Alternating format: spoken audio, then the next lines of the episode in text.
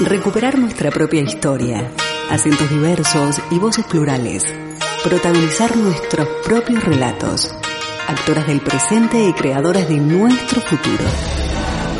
Desde este momento, Emakumeak Ekinsan, Mujeres en Acción, programa de radio desarrollado por las participantes de los talleres de feminismo, comunicación desde una perspectiva de género y locución radial. Impartidos por la Asociación Camino al Barrio, gracias al apoyo de la Diputación Foral de Vizcaya.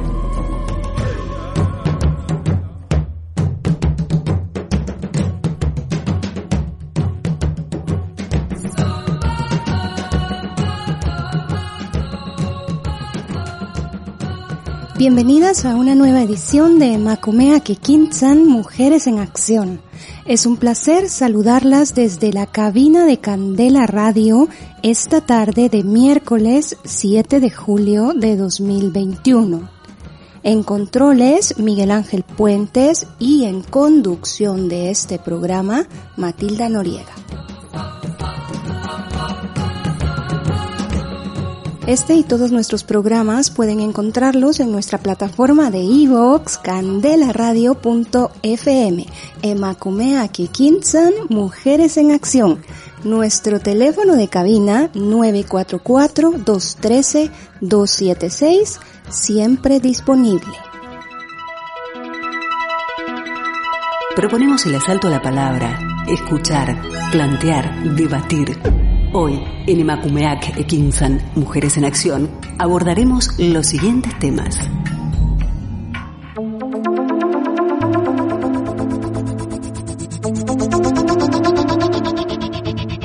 Nuestro tema de hoy, Guatemala, pasado, presente y posible futuro. En este programa hacemos un recorrido y análisis del país centroamericano, una revisión histórica de los sucesos ocurridos, la intervención estadounidense, la situación actual en relación a los movimientos en América Latina y un pronóstico de todo aquello que el país tendría que enfrentar a un futuro cercano.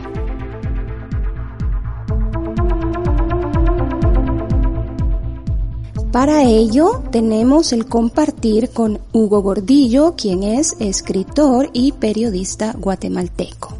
Antes de entrar en lleno a nuestro compartir, las invitamos a escuchar nuestro primer tema musical. Esto es La Bala a cargo de Calle 13.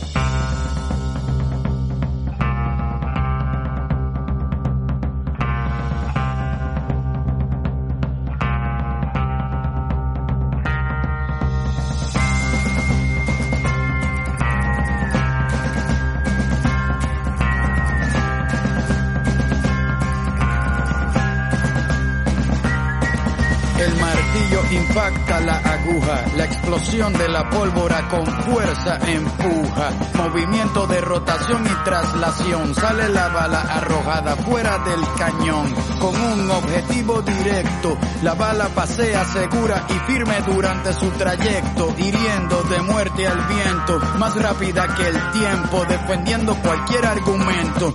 Le importa si su destino es violento. Va tranquila la bala. No tiene sentimientos. Como un secreto que no quieres escuchar. La bala va diciéndolo todo sin hablar, sin levantar sospecha, asegura su matanza. Por eso tiene llena de plomo su panza. Para llegar a su presa no necesita ojos. Y más cuando el camino se lo traza un infrarrojo. La bala nunca se da por vencida. Si no mata hoy, por lo menos deja una herida. Luego de su salida, no habrá detenida. Obedece a su patrono solo una vez en su vida.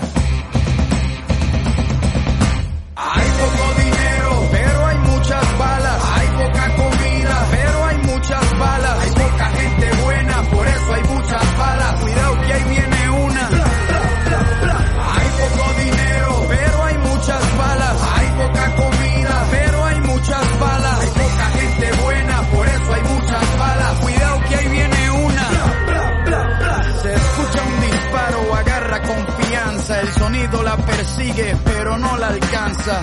La bala saca sus colmillos de acero y sin pedir permiso entra por el cuero, muerde los tejidos con rabia, le arranca el pecho a las arterias para causar hemorragia.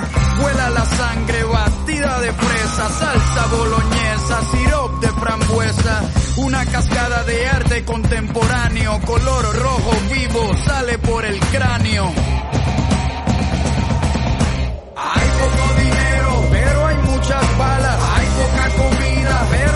Muchas balas. Hay poca gente buena, por eso hay muchas balas. Cuidado que ahí viene una. Hay poco dinero, pero hay muchas balas. Hay poca comida, pero hay muchas balas. Hay poca gente buena, por eso hay muchas balas. Cuidado que ahí viene una. Sería inaccesible el que alguien te mate si cada bala costara lo que cuesta un yate. Tendrías que ahorrar para ser un mercenario. Habría que ser millonario, pero no es así.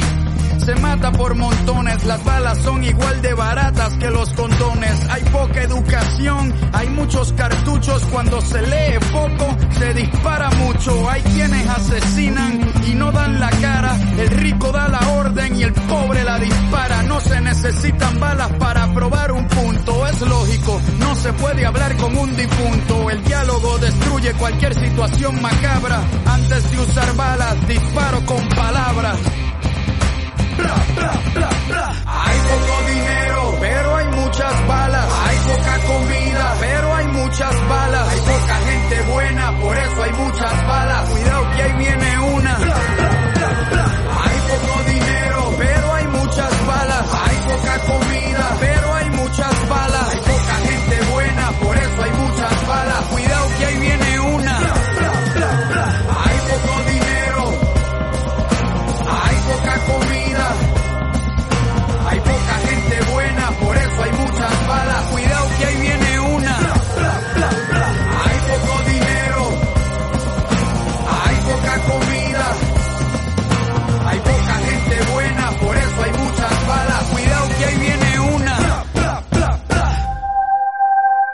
Mujeres construyendo ciudadanías activas desde una perspectiva de género. Emakumeak Ekinsan. Mujeres en Acción. En Candela Radio 91.4 FM.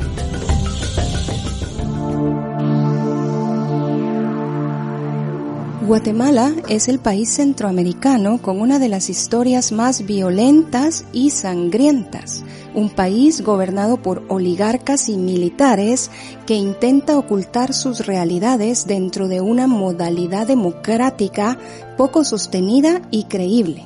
Un país constantemente vendido y entregado a invasores y explotadores, que al día de hoy continúa desapareciendo esclavizando y asesinando a su propia gente, sin mayor intervención de organizaciones y entidades internacionales defensoras de derechos humanos y de territorio.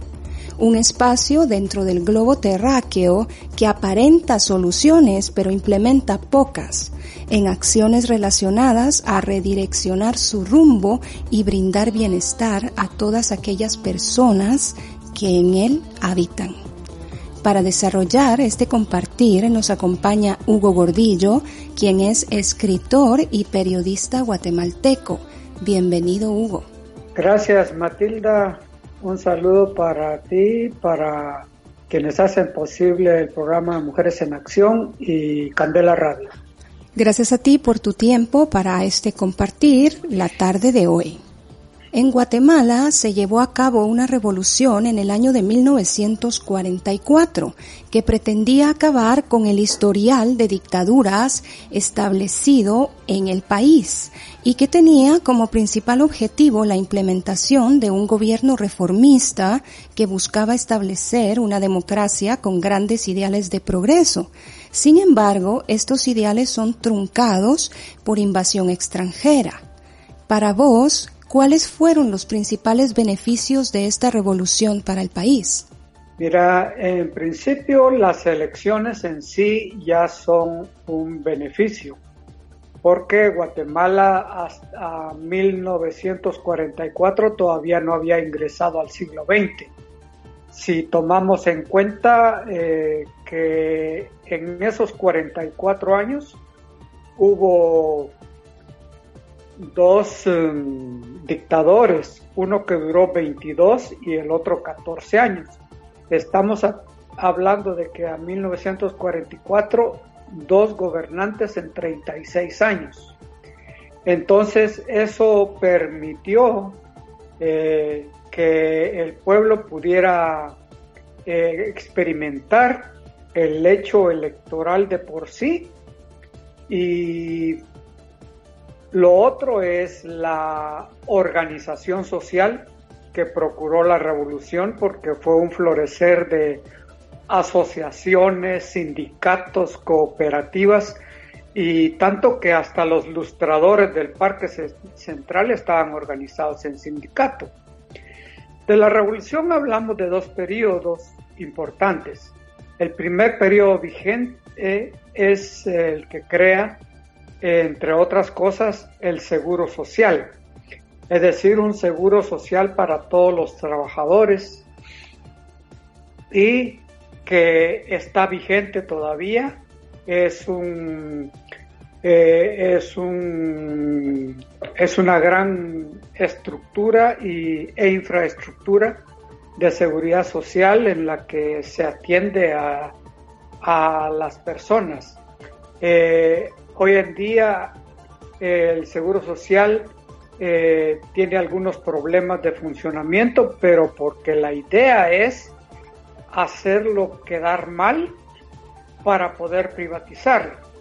Y quienes quieren privatizarlo son nada más y nada menos que los empresarios que le deben unas multimillonadas al Seguro Social, eh, al igual que el Estado, y eh, quieren apropiarse de él. En el segundo periodo de la revolución, con Jacobo Arbenz al frente, se da la reforma agraria, que fue lo que vino a modificar completamente eh, la estructura agraria en el país una estructura que se, que se, que se manifestaba en, en el esclavismo y el semiesclavismo eh, de los campesinos atados a la finca, la finca que fue creada eh, en la reforma liberal un siglo antes. ¿Cuáles fueron las consecuencias de la contrarrevolución y sus efectos? Bien, la revolución había establecido no solo una democracia, sino que una, un sentimiento de dignidad entre la población, porque hay que recordar que la United Fruit Company, que, que entró a Guatemala a principios de siglo como encargada de llevar y traer correo, terminó siendo dueña de casi media Guatemala.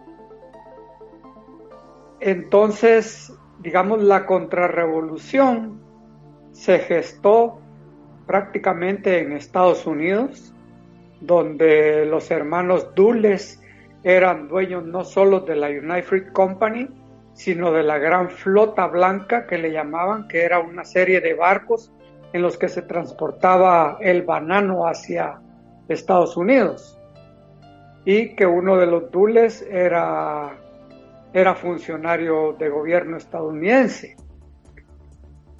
Eh, la contrarrevolución se da eh, por el apoyo de Estados Unidos a fuerzas irregulares que, que se parapetan en Honduras, que Honduras eh, en ese entonces hizo el papel que hoy hace Colombia para agredir Venezuela. Entonces Honduras fue la Colombia de Guatemala en ese tiempo, eh, de donde eh, entraron al territorio guatemalteco las fuerzas contrarrevolucionarias lideradas por Estados Unidos y sus aviones, y las armas y todo. Eh, después de la contrarrevolución, los primeros efectos fueron una persecución de las organizaciones entre paréntesis comunistas. Si bien es cierto, estaba el Partido Comunista, que era una pequeña minoría, la contrarrevolución tildó de comunista todo lo que fuera eh, social, eh, todo lo que fuera reivindicaciones campesinas, todo lo que fuera reivindicaciones sociales en las ciudades y lamentablemente el San Benito de comunistas existe hasta hoy en día, no solo para las organizaciones de esta naturaleza, lo poco que hay, la protesta social eh, y para los trabajadores de derechos humanos. La otra consecuencia fue que la tierra que la revolución dio a los campesinos tuvo que ser devuelta.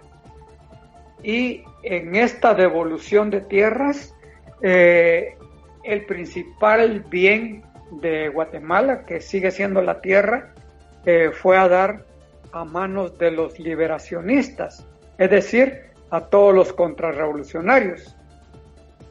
Los cuatro puntos cardinales están marcados por esa entrega de tierras a los eh, militares, paramilitares y toda la gente que participó de la liberación. Eh, tanto así que uno de los gobiernos contrarrevolucionarios nombró a algunas personas para repartir esas tierras y esas tierras resultaron ser las más grandes. Es, estas personas resultaron ser los más grandes beneficiarios, los más grandes terratenientes en distintas regiones del país.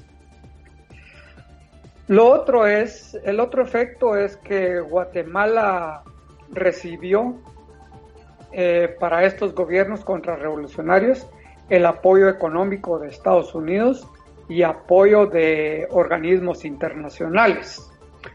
Todo se, se desarrolló en un marco de corrupción rampante.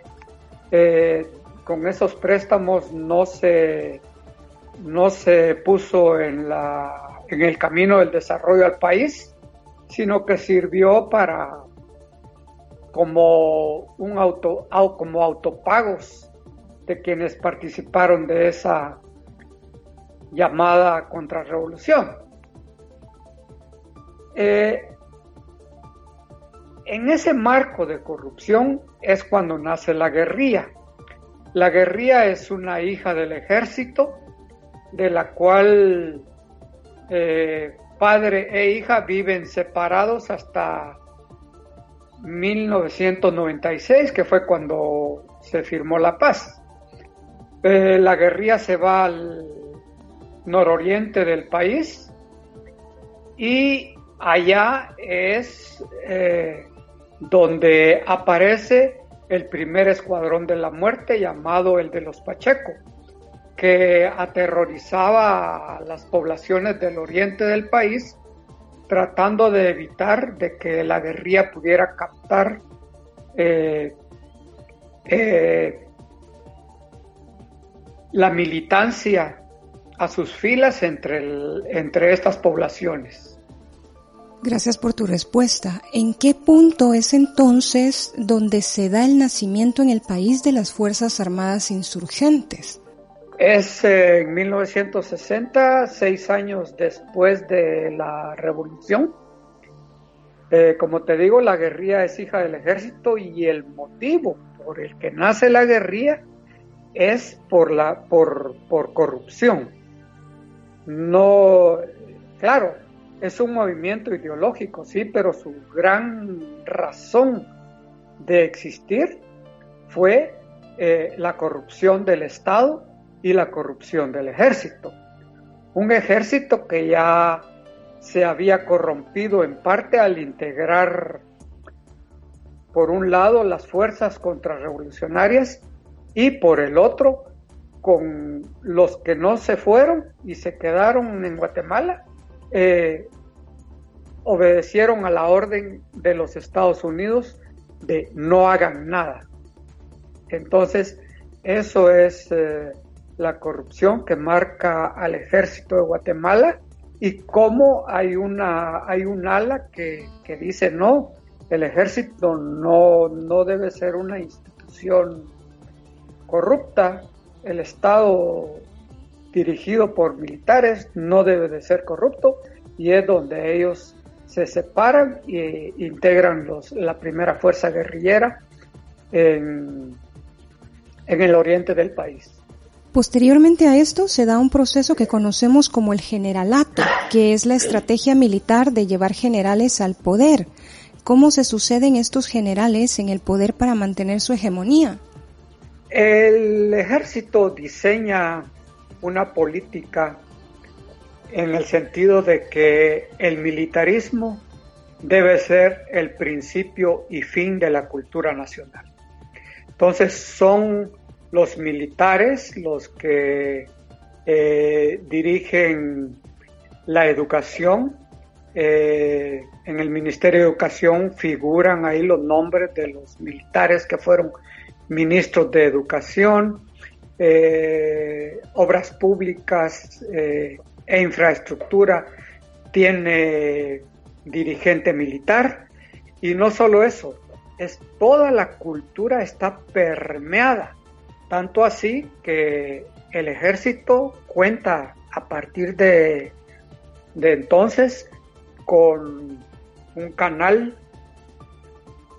que le llamaban cultural y educativo.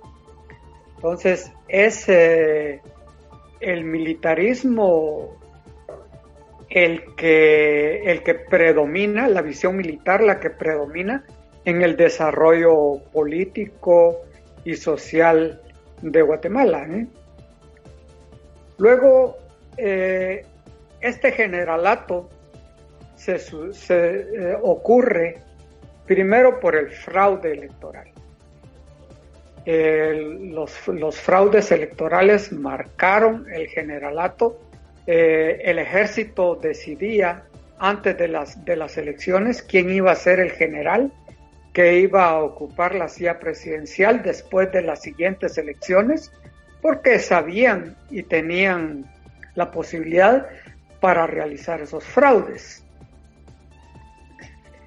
En medio de todo ese proceso fraudulento ocurre el terremoto de 1976, con, una cauda de 33 mil muertos. El terremoto, para bien, propicia una reorganización popular que había sido desmantelada con la contrarrevolución. Empiezan nuevamente las organizaciones campesinas, las organizaciones sindicales a hacer escuchar su voz y no solo eso, sino que las organizaciones comunitarias.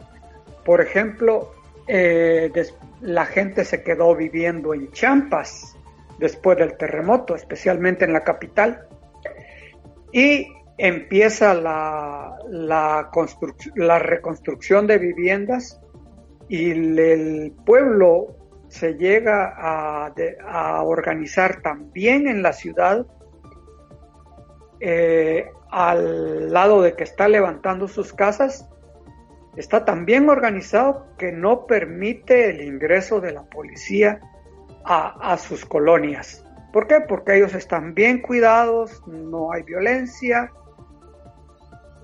no hay nada, no hay nada que perturbe la paz de la población, ¿sí? Entonces, eh, el ejército empieza a ver con malos ojos toda esta organización y empieza la represión. Una represión que del general que llega por fraude eh, ya, no, ya, no llega por esa vía, sino que a través del golpe de Estado, en la que el, eh, golpe de Estado es el, con los golpes de Estado es que sube los niveles de represión en contra de la población. Los, los dos eh, que recordamos es eh, el golpe de Efraín Ríos Montt y el golpe de Óscar Humberto Mejía. El de Humberto, el de Ríos Montt eh, viene a continuar el genocidio que había sido iniciado por el gobierno fraudulento de, de Lucas García.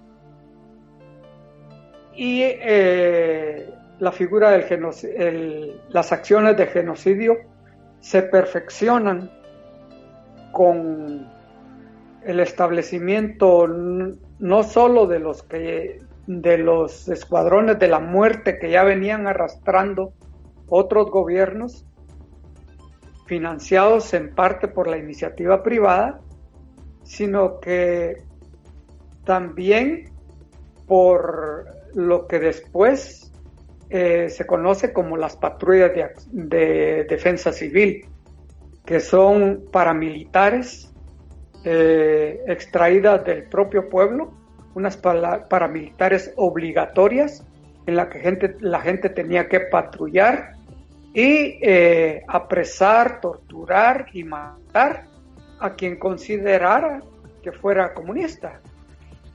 Ese genocidio nos dejó 200.000 muertos, 440 aldeas arrasadas, 50.000 desaparecidos, un millón de desplazados internos y 200.000 eh, exiliados en el extranjero.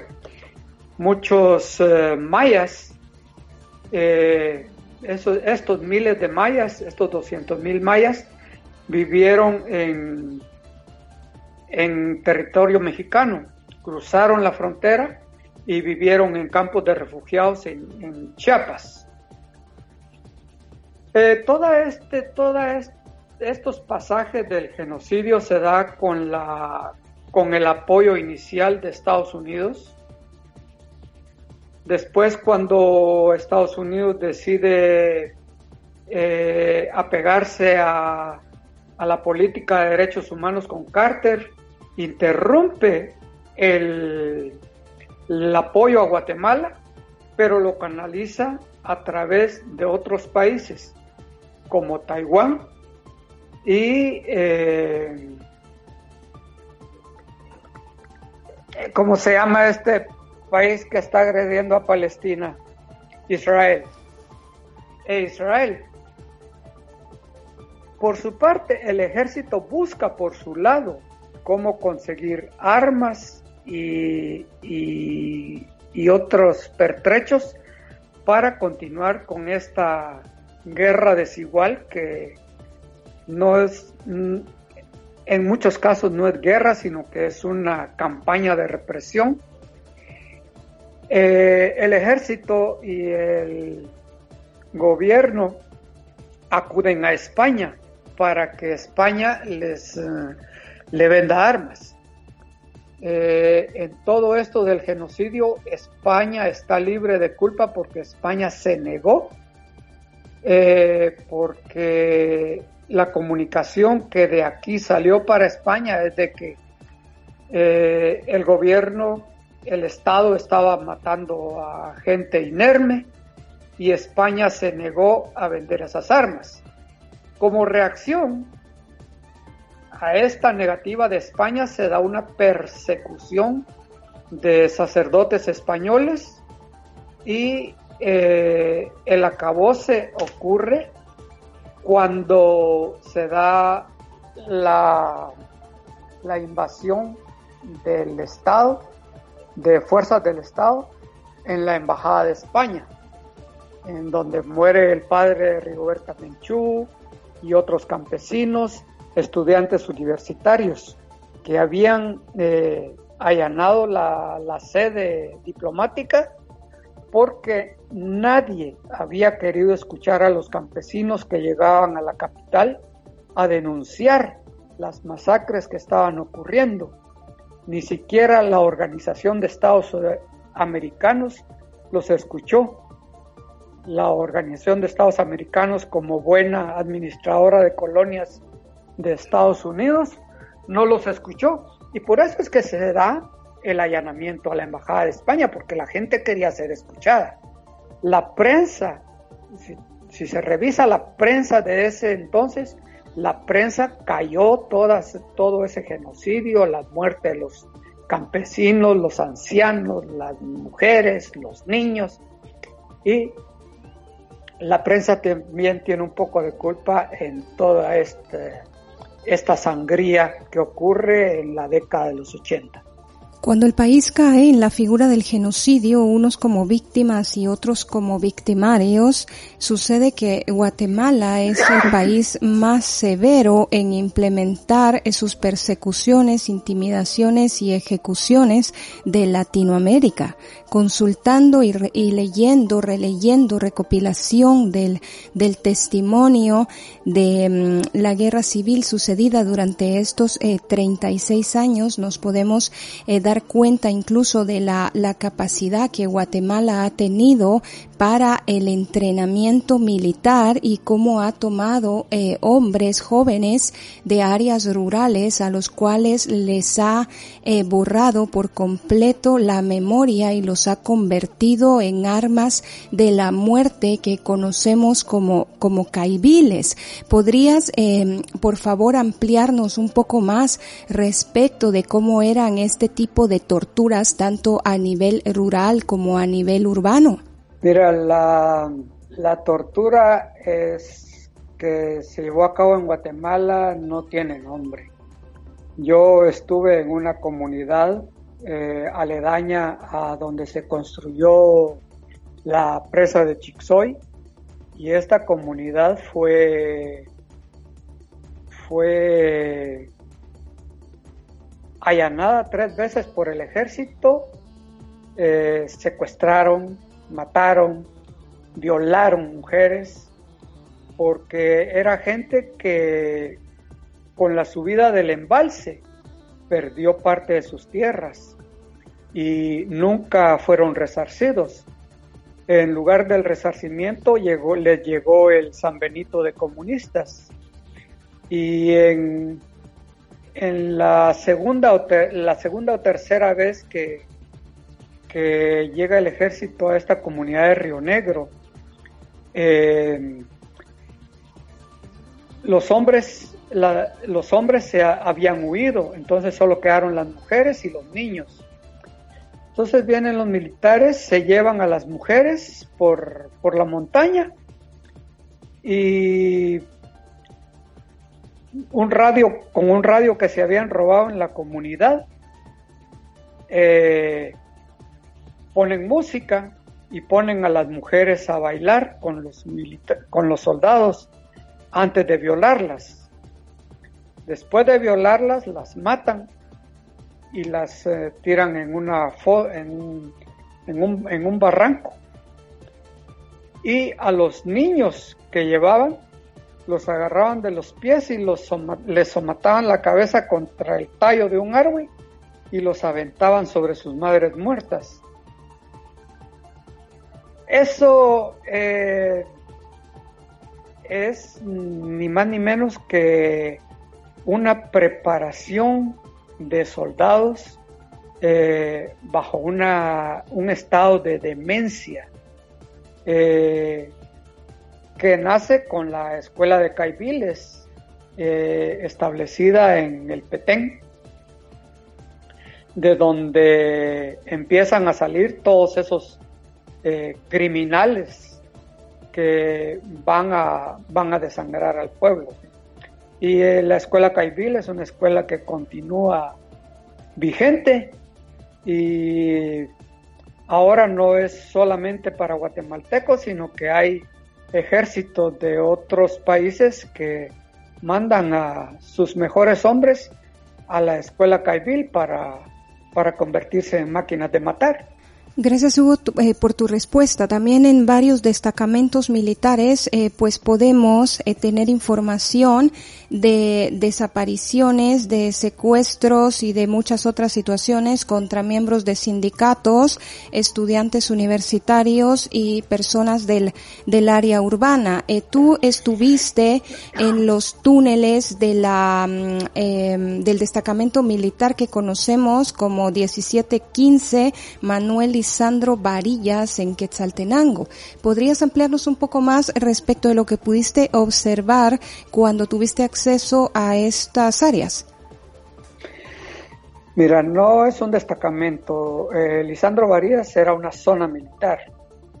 Digamos que controlaba parte de, los altos y parte de la zona baja de Quetzaltenango.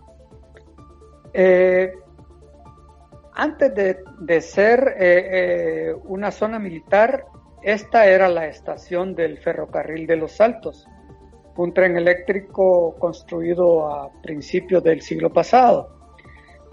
Después de que Ubico, el dictador de los 14 años, destruyó el tren, se convirtió en zona militar este, este edificio. Y no hay túneles, sino que son unos sótanos que desconozco para qué se utilizaban cuando la zona militar era estación del tren. Pero eh, sabemos que en esos sótanos eh, torturaron a mucha gente que fue capturada eh, en el área de influencia de esa zona militar. La verdad, cuando nosotros entramos ahí, eh, sin luz, apenas con, con, la luz de, de, teléfonos celulares, uno, uno siente miedo, uno siente miedo. Y se imagina eh, los quejidos, los gritos, los... Eh, no me maten, los ya no me golpeen o mátenme de una vez, no me sigan torturando eh, en una eh, en un espacio bastante amplio donde tú puedes tener una fiesta si quieres eh, que estás seguro de que afuera apenas a unos 10 metros hacia, hasta donde está la calle, no te van a escuchar. No te van a escuchar. Y nosotros todavía encontramos algunos folders donde decía secreto, por ejemplo. Y eh, pudimos entrar cuando esta zona militar ya se había convertido ahora en los entre paréntesis, tiempos de paz, eh, se había convertido en centro cultural y deportivo. Entonces, eh, eh, esos sótanos son, son el vivo ejemplo de todo ese proceso de torturas y muertes que ocurrieron en Guatemala, como lo es la la zona militar de Cobán Alta Verapaz, donde eh, e, poco antes del, del tiempo del, coronavirus eh, llevaban eh, rescatados más de 500 osamentas de hombres, mujeres, niños, ancianos, cráneos con tiros de gracia y y en, en Cobán, Alta Verapaz, es como un pecado hablar de, hablar de la zona militar, o, hablar, o hablar de lo que pasó ahí.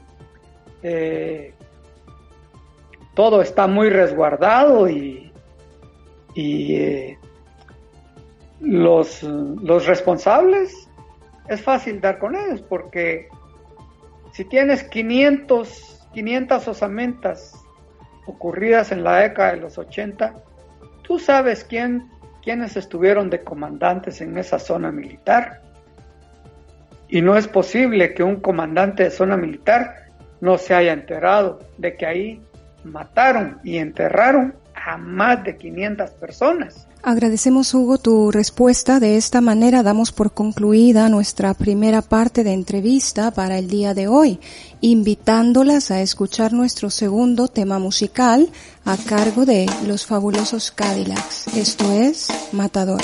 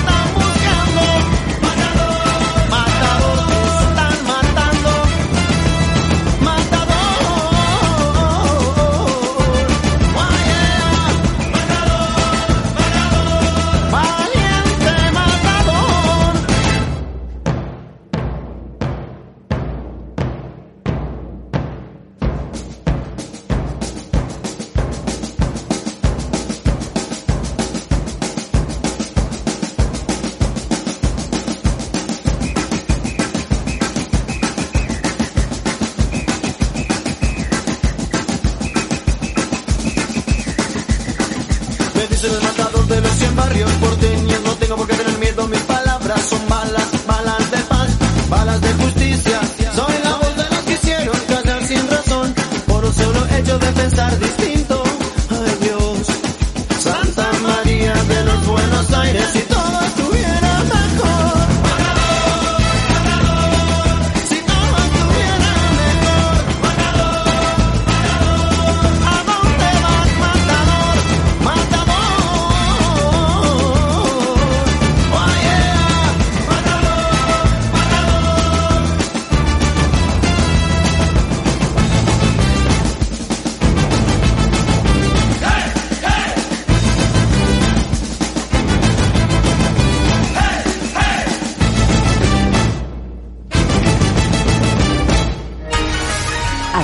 Presente y creadoras de nuestro futuro. Estás escuchando Emakumeak Ekinsan, Mujeres en Acción.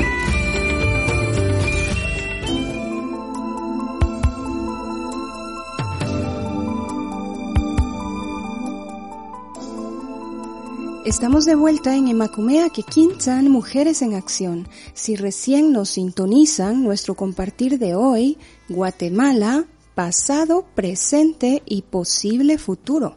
Para ello tenemos la presencia vía telefónica del escritor y periodista guatemalteco Hugo Gordillo.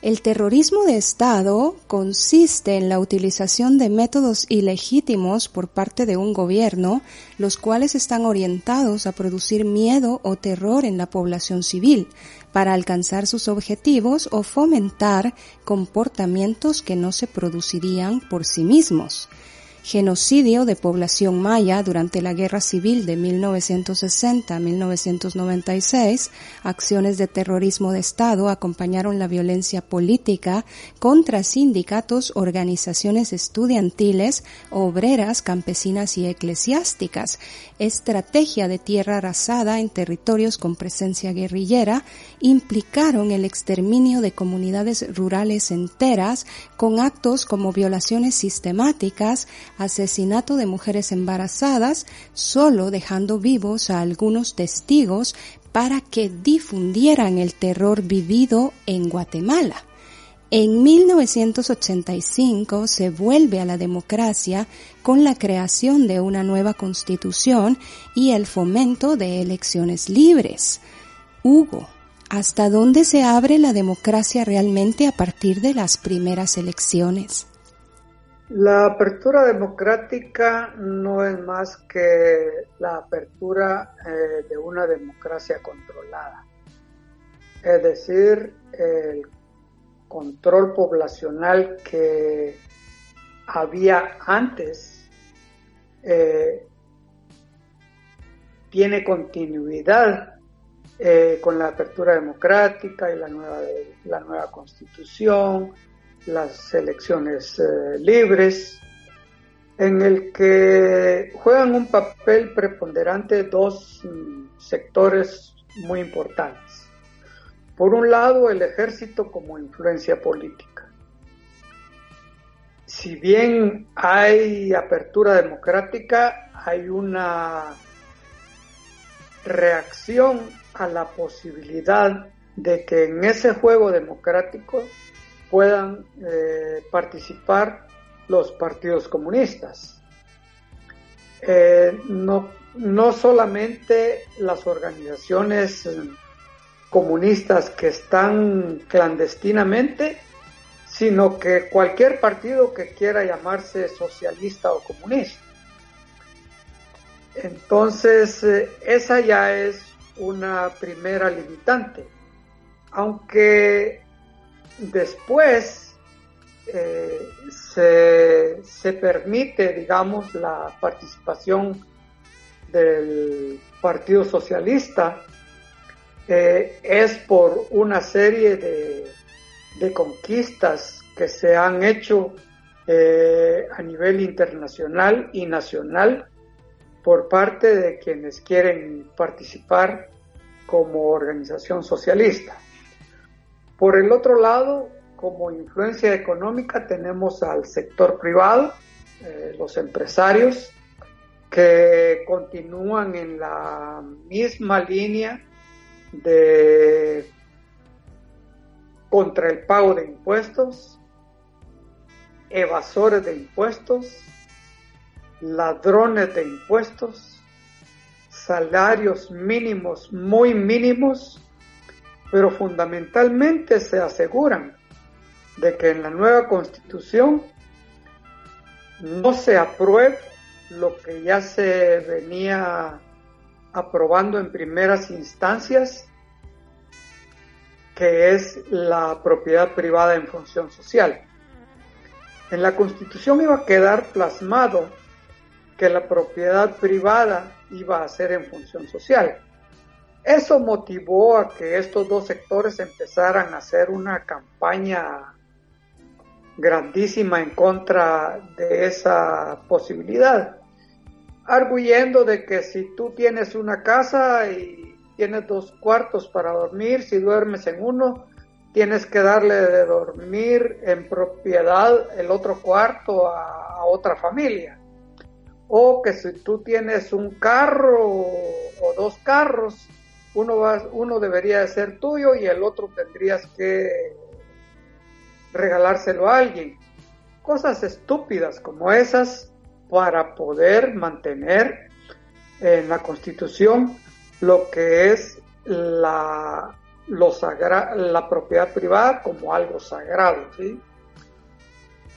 Y en el fondo, lo que los constituyentes estaban discutiendo y querían promover como propiedad privada en función social es que, digamos, si hoy, por ejemplo, que el sector azucarero y cañero de Guatemala ha sembrado toda la costa y ya se está robando parte de la boca costa con, con otra vocación, con suelos de otra vocación.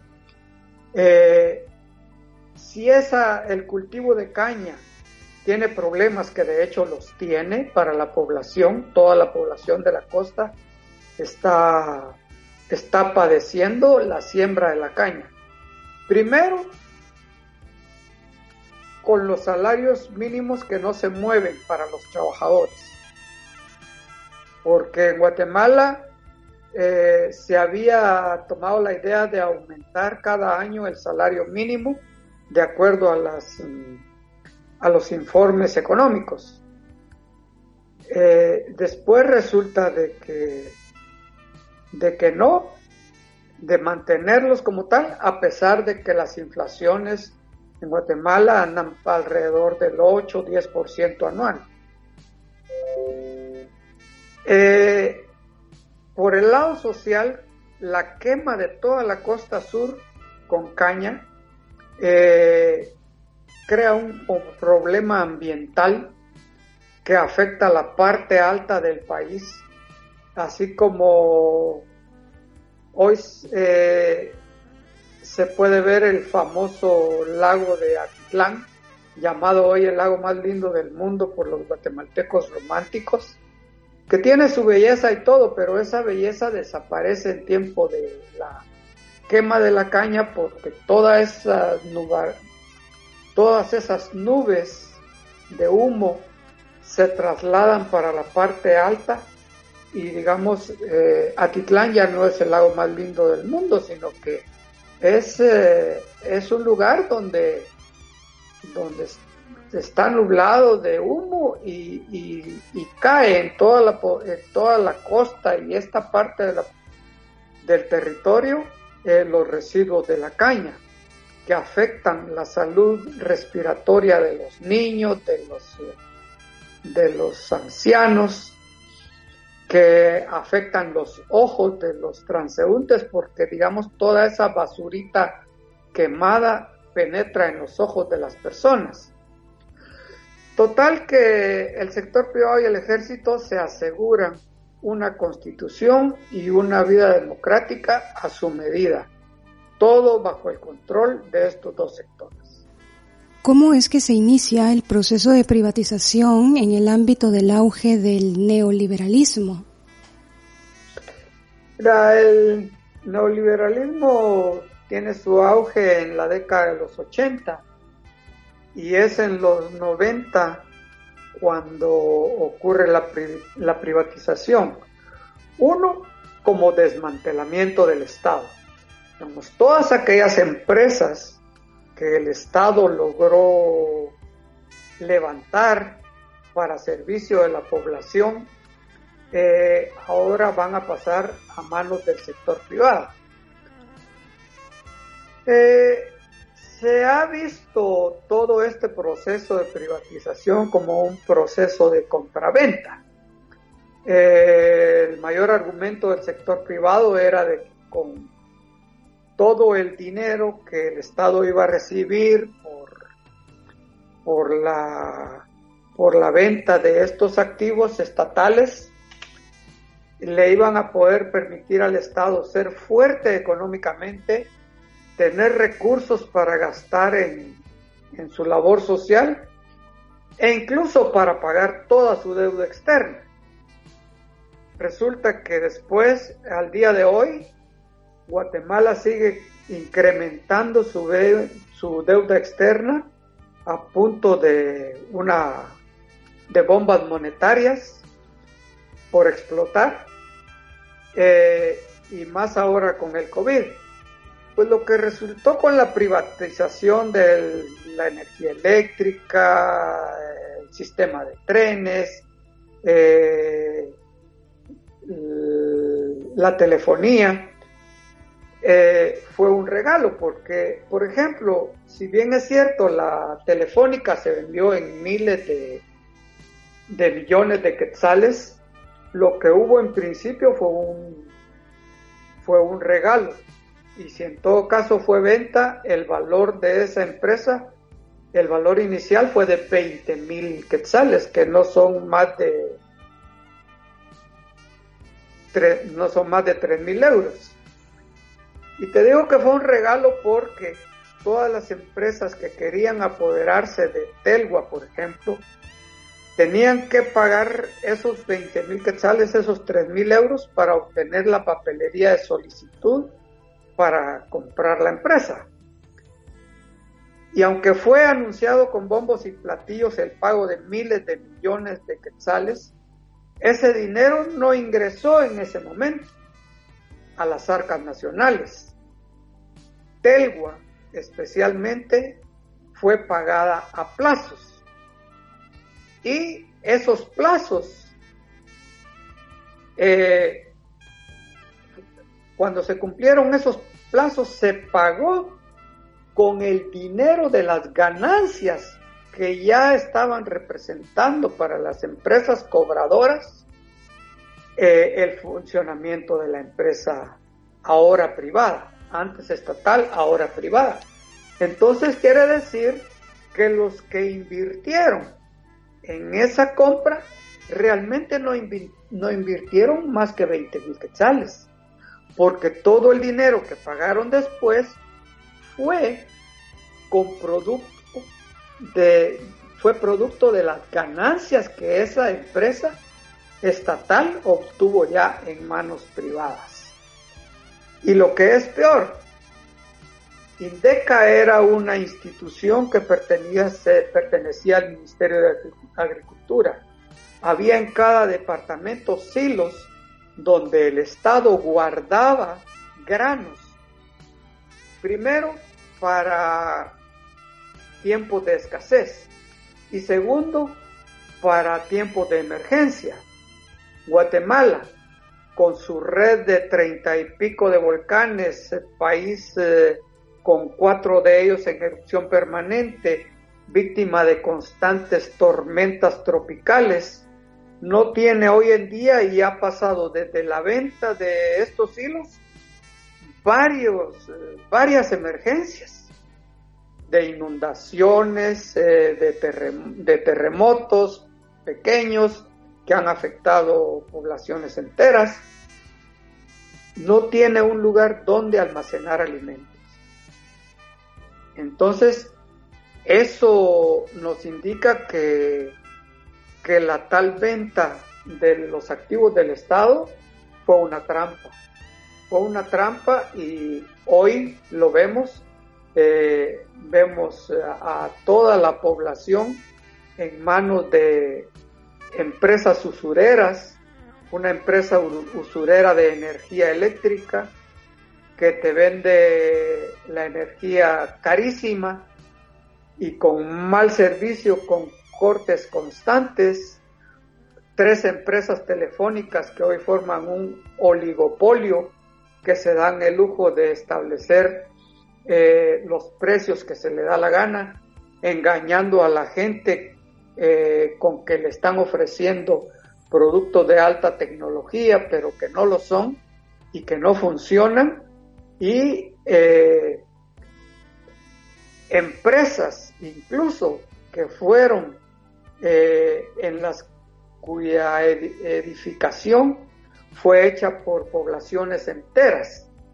En Huehuetenango, por ejemplo, existe una comunidad donde un campesino me decía, mire, yo quisiera que Rigoberta Menchú, cuando fue, cuando ella fue candidata presidencial, y ahora con Telma Cabrera como indígena candidata presidencial, si no fue una, pues espero que la otra pueda eh, volver a nacionalizar la energía eléctrica. le digo yo, ¿por qué? Aparte de caro, me dijo, y, y que son un mal servicio.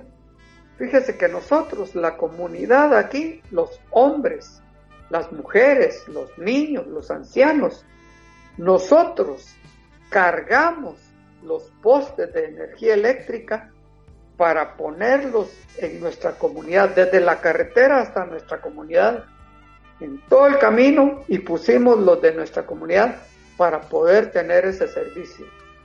Nosotros hicimos un trabajo durante meses que nunca nadie nos lo pagó y nunca nosotros lo cobramos porque sabíamos que era del Estado.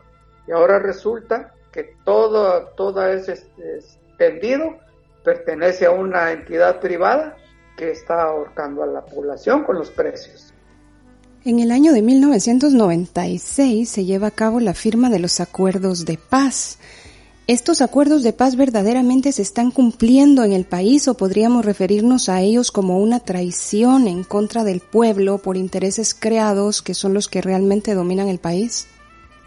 Mira, por una parte, eh, los acuerdos de paz tienen algo positivo y por la otra algo negativo. Como positivo es que el conflicto armado como tal, es decir, el enfrentamiento ideológico, político y con armas en la mano, terminó. El otro es, eh, lo otro positivo es que como consecuencia de desaparición de ese conflicto armado, no hay eh, agarradas de jóvenes para el ejército que se utilizaban como carne de cañón para ir a, combatir a la guerrilla. Por el lado negativo te podría decir que exactamente estamos hablando de una traición a los acuerdos de paz, porque en primer lugar el ejército se comprometió a reducir eh, su población es decir, a, reducir sus filas, lo cual, no ha sido posible. El ejército tiene igual o mayor cantidad de efectivos que cuando terminó el conflicto armado. Y es una traición en el sentido de que los acuerdos de paz establecen que el poder militar debe de estar supeditado al poder civil. Y eso no ha sido posible en Guatemala porque, por el contrario, el ejército controla otras instituciones, especialmente el Ministerio de Gobernación, que es el bajo el cual funciona la Policía Nacional. Y esa Policía Nacional está militarizada, el Ministerio de Gobernación está militarizado, el ejército se ha convertido en proveedor de uniformes, armas, alimentos y muchos militares tienen contratos como asesores en el Ministerio de Gobernación y en la policía. Entonces estamos hablando de que continuamos como en los viejos tiempos. Detrás de un ministro de gobernación hay un militar o un grupo de militares que manda. Eh, detrás de un jefe de policía hay un militar o un grupo de militares que son los que mandan. Y no puede desarrollarse una seguridad civil cuando son manejados bajo principios militares. Es más, están logrando que todo aspirante a Policía Nacional haya pertenecido antes a las Fuerzas Armadas. Es decir, que para poder ser un policía civil tienes que haber eh, tomado un arma en el ejército. Y lamentablemente hoy tenemos a un ejército convertido en un parásito, un parásito con cuerpo de pulpo, porque además ha creado una rosca, la misma rosca que antes se llamaba Estado Mayor Presidencial, hoy esa rosca dirigida por militares se llama Secretaría de Asuntos eh, extra de seguridad o algo así, que es la que rodea al presidente.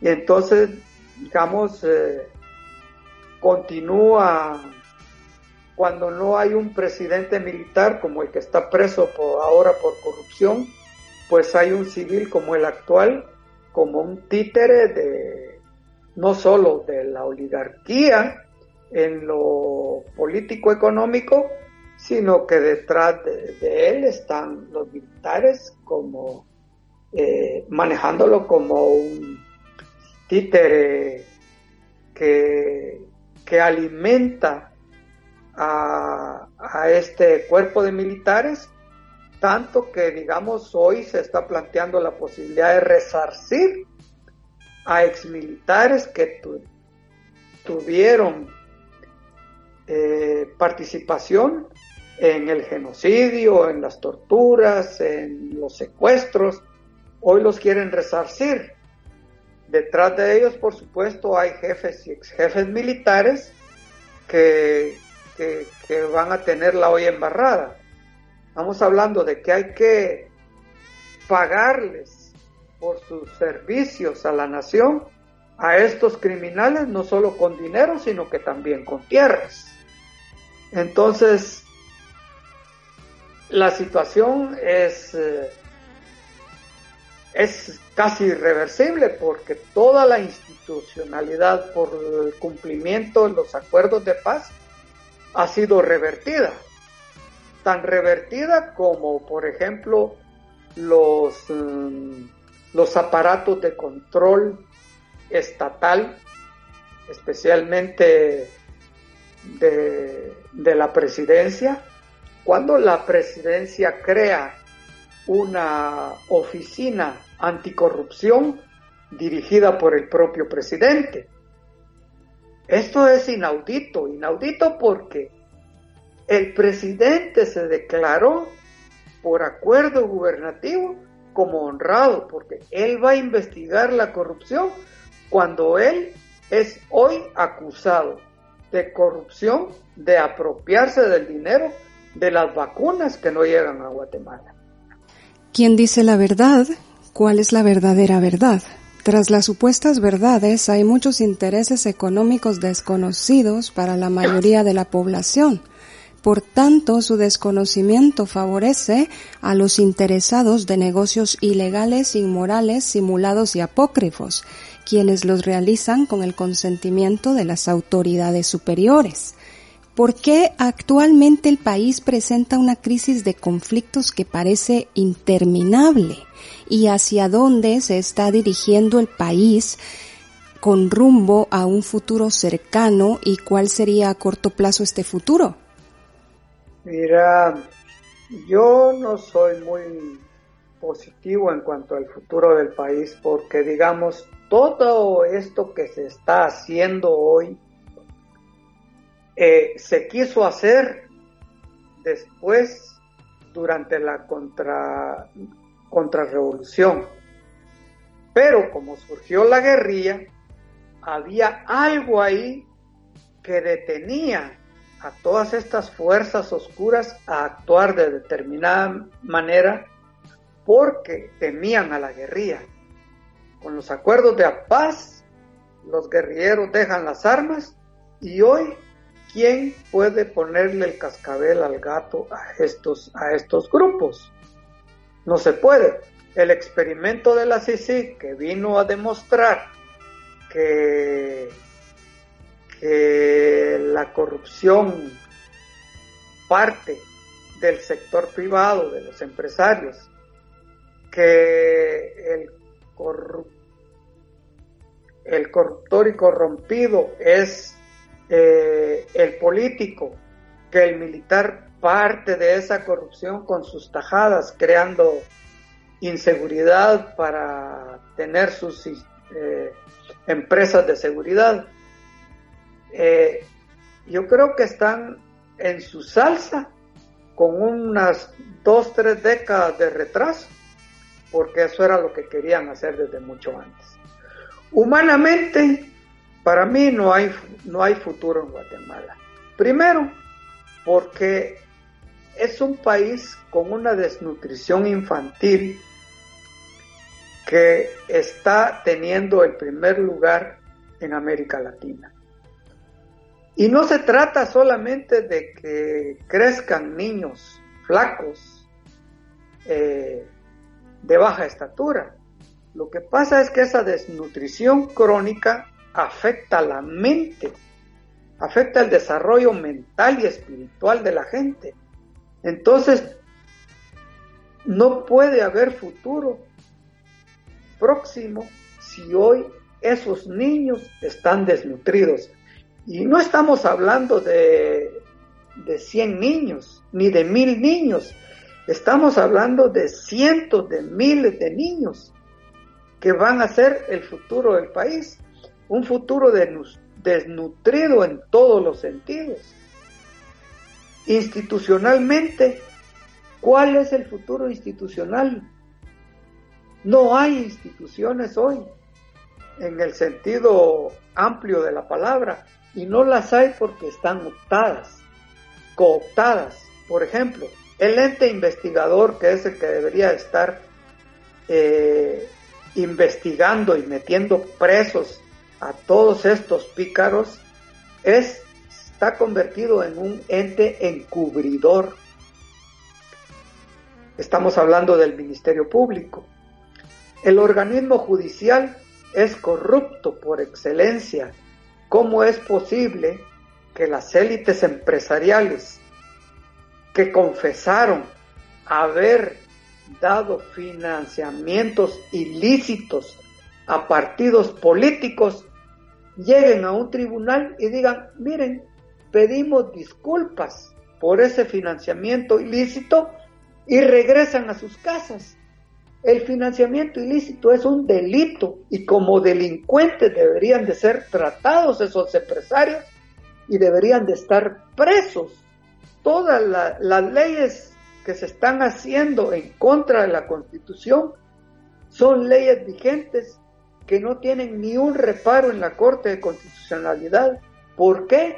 Porque cuando tú vas ante la Corte de Constitucionalidad a alegar que determinada ley es inconstitucional, los magistrados te dicen, no, no hay ninguna inconstitucionalidad.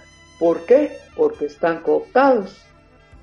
El Tribunal Supremo Electoral, que debería de garantizar las elecciones, es desde hace dos elecciones un ente fraudulento, controlado por esa élite empresarial que no solo dio financiamiento ilícito, sino que en las pasadas elecciones, después de haber cometido esos delitos, todavía se presenta ante el Tribunal Supremo Electoral como un colaborador durante las elecciones. Y como consecuencia de eso es que ocurrió el fraude. Y el fraude está, es comprobable. Por ejemplo, el MLP, que no estoy ni a favor, hablando a favor o en contra de ese partido, sino que estoy dando a conocer el hecho en concreto. Es un partido que, eh, cuya dirigente campesina fue la candidata presidencial. Ellos alegan fraude y tienen toda la razón del caso en este sentido. ¿Por qué el MLP, que ocupó el cuarto lugar en las elecciones, no ocupó un cuarto lugar en número de diputados por listado nacional. El listado nacional no es, no es más que la cantidad de diputados que entran al Congreso de acuerdo a la cantidad de votos que saca su partido político. ¿Cómo es posible que este eh, MLP haya ocupado el cuarto lugar y solamente tenga un diputado en el Congreso de la República. Eso ocurrió así porque con, la asesoría de la iniciativa privada repartieron diputaciones entre, entre los partidos que, están con ellos, partidos en los que ellos pueden mandar, partidos que van a hacer las leyes a favor de este grupo económico. Socialmente, tampoco hay futuro. Primero porque los sindicatos están acabados. Los, sindicatos en la iniciativa privada no existen. Los sindicatos que existen, eh, los pocos que existen en, el Estado, es, la mayoría son sindicatos blancos. Los trabajadores del Estado están acomodados con su trabajito en el Estado para sobrevivir y los que no trabajan con el Estado pues eh, están entre el salario mínimo y la espera de las remesas de dólares que muchos guatemaltecos que viven aquí en los Estados Unidos envían a Guatemala. Por esta situación es que sociedad civil estamos hablando de organizaciones no gubernamentales, ha eh, tenido un protagonismo mayor eh, en Guatemala. Y a este protagonismo que reclama transparencia, eh, cárcel para los corruptos, que reclama las vacunas pronto, le han tomado la medida con prohibir las protestas bajo la amenaza de clausura de estas organizaciones. Y la ley está en el Congreso a punto de ser aprobada. Entonces eh, estos grupos delincuenciales tienen realmente todo a su favor, tanto en lo social, en lo político, en lo económico, y yo guardaba mucho la esperanza de que la teoría del desastre, mi teoría del desastre, iba a poder ser un medio para cambiar algunas cosas o muchas cosas en Guatemala y no, no ha funcionado. Mi teoría del desastre se basa en que cuando fue el terremoto del 76, este terremoto, este desastre hizo posible que la gente se levantara de entre los escombros con dignidad y aunque la, la secuestraron, la torturaron, la mataron, la gente luchó por, por su dignidad, por porque las cosas mejoraran.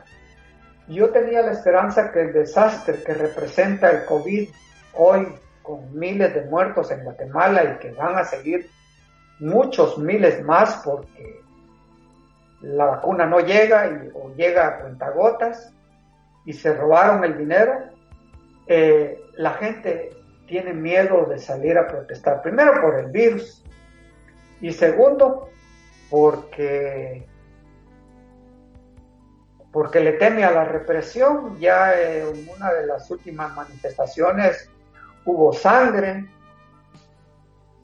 y la gente creo que no, no voy a juzgarla, no voy a decir si está bien o está mal lo que está haciendo, pero la gente no sale. Así es que lo que le queda a la población, como ha ocurrido durante todos estos años de democracia o eh, elecciones como sinónimo de democracia, son los próximos comicios porque la gente siempre vuelve, aunque ahora ya en, menor cantidad, siempre vuelve con la esperanza de que va a llegar un presidente que va a mejorar las cosas y lamentablemente si hoy fueran las elecciones, mañana estaría, mañana estaría gobernando un presidente en el que el pueblo vuelve a perder la esperanza. Gracias, Hugo. Ayer leíamos la petición por parte del el Procurador de Derechos Humanos, Jordán Rodas Andrade, dirigida al señor presidente para solicitar su renuncia. ¿Qué podemos esperar a raíz de este acontecimiento cuando en realidad ya sabemos la persecución que se está dando incluso en carros carentes de placas contra eh, personas de entidades pro derechos humanos, jueces y demás? Mira, lo que el Procurador de los Derechos Humanos, Jordán Rodas, está haciendo no es más que expresar el sentimiento popular el sentimiento popular es que, digamos, el presidente actual y su equipo de gobierno son tan improvisados, tan corruptos, tan mentirosos, porque cada día le mienten al pueblo y le mienten al pueblo como que si el pueblo fuera un pueblo tonto. Entonces, eh, esa solicitud de renuncia es lo que realmente siente el pueblo. Lo que yo creo es que una solicitud de renuncia no va a ser atendida por el presidente de la República. Se necesita acciones, realmente se necesitan acciones. Y creo que lo que hasta ahora se ha hecho con algunas manifestaciones a pesar del COVID, algunas manifestaciones que se han hecho eh, no, van a, no van a cambiar las cosas per se. Creo que se necesita algo más como un paro nacional, que creo que el pueblo no se va a animar porque se habla de en las redes sociales de vamos al paro nacional, vamos al paro nacional, pero es un paro que nunca empieza. Primero porque el trabajador del Estado no participa, no, no participa de él. Segundo, porque las organizaciones campesinas eh, están con el problema del COVID. Entonces tienen que trabajar, no solo para sobrevivir el día a día, sino para atender,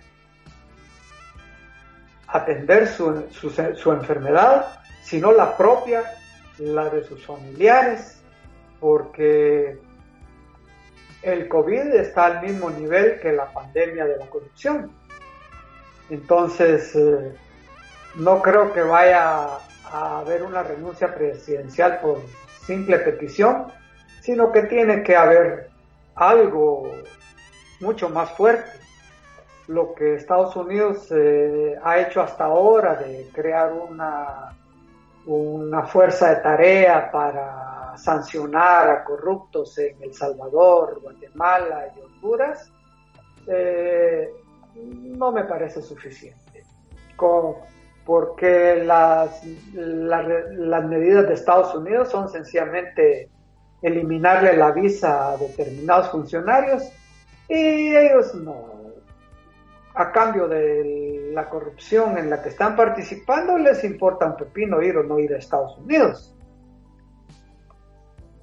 Y en la administración estadounidense pasada teníamos eh, eh, la acusación por parte del gobernante republicano diciendo que lo que pasa es que los estados como Guatemala son corruptos.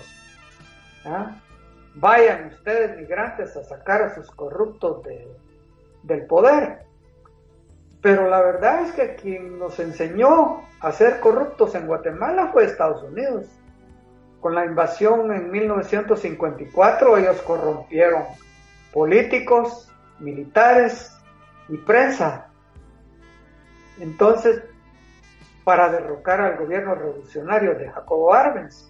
Entonces que no nos llamen corruptos. Ahora sí que nos, enseñaron a ser corruptos fue, fue, fue, la, fue una administración estadounidense. ¿Cuál es tu opinión del involucramiento de militares en la transportación y resguardo de cargamentos de droga en apoyo al narcotráfico? ¿Son en realidad estos militares los principales negociantes de mercadería ilícita? No podría decirte si son los principales o no, pero de que hay una participación en el, ilícito de trasiego de de, drogas hacia el norte, eso es, eso es, es un hecho. Es un hecho. Además, no, no participan solo de ese trasiego, sino también participan del trasiego de armas norte-sur. Porque si bien eh, las drogas son de sur a norte, hay un trasiego de armas de norte a sur por eso es que tú ves eh, eh, todas esas bandas delincuenciales sumamente armadas. Y la participación de los militares empieza por el control que ellos tienen sobre, bases militares donde hay pistas de aterrizaje. Pistas de aterrizaje que hay también en, fincas de empresarios. El lavado de dinero no se puede dar más que a través de supuestos negocios que ahora están floreciendo en Guatemala. Tú pones un salón de belleza y resulta que es el salón de belleza en el que eh, esa empresa puede ganarse un millón, dos millones en un año. Eh, también son los bancos. Cuando tú llegas a recoger un 500 dólares en Guatemala a un banco, ya solo falta que te pasen el detector de mentiras para que digas de dónde viene y a dónde va, en qué vas a utilizar ese dinero, qué parentesco tiene la persona que se lo manda. Cuando en Guatemala no voy a decir que todos, pero por lo menos algunos bancos reciben el dinero este de, lavado eh, eh, eh, en, sus, oficinas. En sus oficinas. Así es que la vergüenza pasa, dice el dicho, pero el dinero se queda en casa, ¿verdad? Entonces, socialmente muy honrados, pero pero en el fondo son, son corruptos. Hay políticos acusados de lavado de dinero y nunca se sabe el nombre de los bancos. Por ejemplo, el hijo de uno de los oligarcas de Guatemala, Cisclo Valladares, que está procesado por lavado de no sé cuántos millones eh, aquí en Guatemala. No estamos hablando de bancos extranjeros. Se habla de él, pero no se habla del banco. ¿Qué banco es el que está involucrado? No. Eh, eh, eso es un tema tabú. Un tema tabú protegido por el mismo Estado. ¿eh? El mismo Estado no se anima a, meter el dedo porque es parte de, esa alianza criminal que yo en la que es una alianza en la que según yo están empresarios, militares, políticos medios de comunicación y, las iglesias mm, evangélicas, porque ah, se abren iglesias evangélicas como se abren tortillerías y no son más que para, para trasegar todo ese dinero sucio producto del narcotráfico. Es de esta manera como estamos concluyendo. Queremos agradecerte, Hugo, por el compartir y tiempo brindado a Emacumea Kekinsan Mujeres en Acción desde la cabina de Candela Radio FM. Te enviamos un abrazo que atraviesa el océano. Muchas gracias, Matilda. Un abrazo para ti, para Miguel, para Mujeres en Acción y Candela Radio. Gracias a ti siempre por el tiempo y por la accesibilidad a esta entrevista. Este y todos nuestros programas disponibles también los podemos encontrar en iVox, candelaradio.fm, Emacumea Kekinsan, Mujeres en Acción. Un saludo cordial a todas nuestras radioescuchas. Es un placer haberles acompañado, esperando encontrarnos en una próxima oportunidad. En controles, Miguel Ángel Puentes y en conducción de este programa, Matilda Noriega. Finalizamos esta tarde de miércoles 7 de julio con nuestro tercer tema musical a cargo de La Santa Cecilia. Esto es Me Verás. Hasta la próxima. De noche son mis pasos, sombra de la avenida. Sé que me andan buscando, los veo en cada esquina. Cuentan que soy culpable, creen todo lo que miran Dicen que la traición suele ser femenina. Me verás a la luz del día cuando el mundo esté de rodillas. Lucharé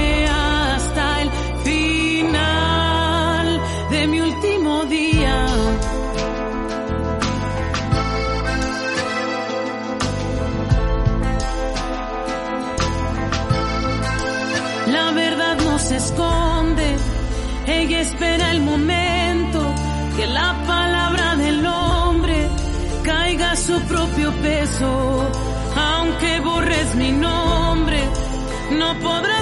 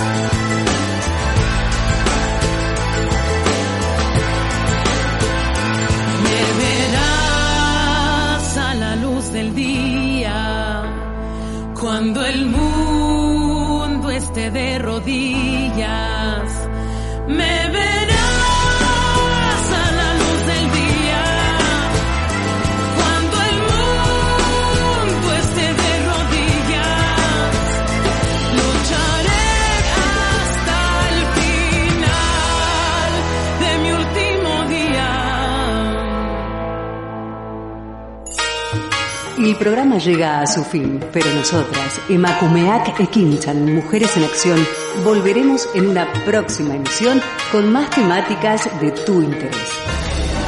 Aquí, en candelaradio.fm.